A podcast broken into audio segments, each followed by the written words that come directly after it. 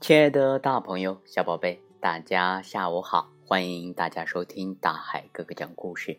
今天呢，大海哥哥点播一首《当情绪来敲门》，培养孩子的内在感知力，点播给韩青瓷小朋友。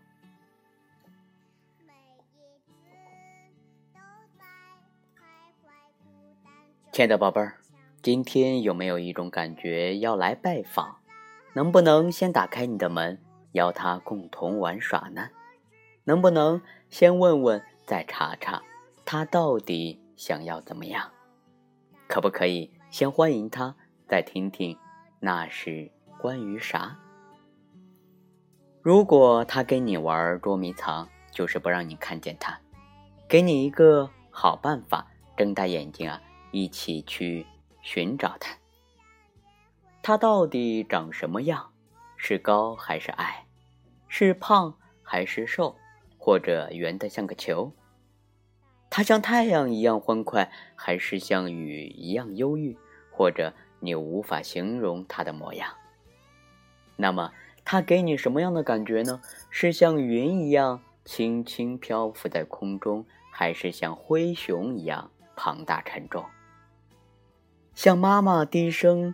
道晚安一般温柔，还是像调皮的宝宝一样吵闹？像光着脚丫踩在石头上那么硌脚，还是像你最爱吃的冰激凌那样丝滑？它是酸还是凉？是酸还是甜？当你们相遇的时候，他有没有害怕的发抖？这种感觉是怎么进到你家里来的呢？是直接闯进来，还是像小老鼠一样溜进来？它像暴风雨一样需要慢慢的积聚，还是快的像蜂鸟拍打翅膀？这种感觉停在你身体的哪个地方呢？是下到那么低，还是在你的肚子里？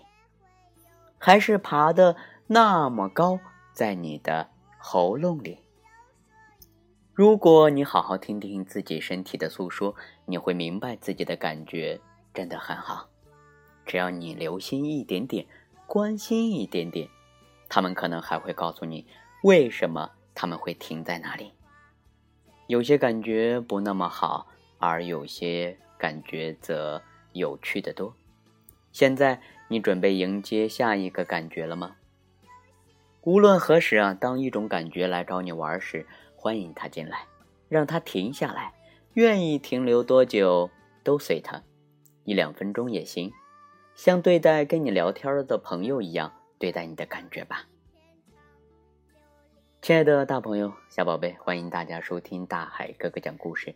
今天大海哥哥点播给韩青瓷的这首《当情绪来敲门》，培养孩子内在感知力的故事啊，嗯呃，今天我和大家分享的。内在感知力呢，就像上面所体验的那样，就是把你的注意力转向自身，关注当下时刻，不要评判或分析你所思考或者感受的。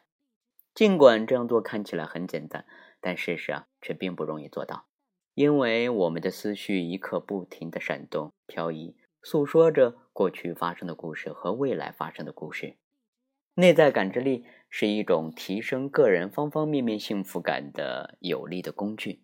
作为爸爸妈妈呀，我们可以鼓励自己的孩子学会自，嗯，就是体察自我，通过他们的感官啊来培养情商，并反思他们所学到的技能。嗯，怎么样？嗯，鼓励孩子的内在感知啊，其实有很多种形式，包括像身体的练习呀。呃，很多活动都可以内在感知的方式去做，比如刷牙、穿袜子或者练钢琴，有很多简单的练习是你可以在家里帮助孩子提高内在感知力的。好了，亲爱的大朋友、小朋友，今天大海哥哥就和大家分享到这里，欢迎大家收听大海哥哥讲故事，我们下期节目见。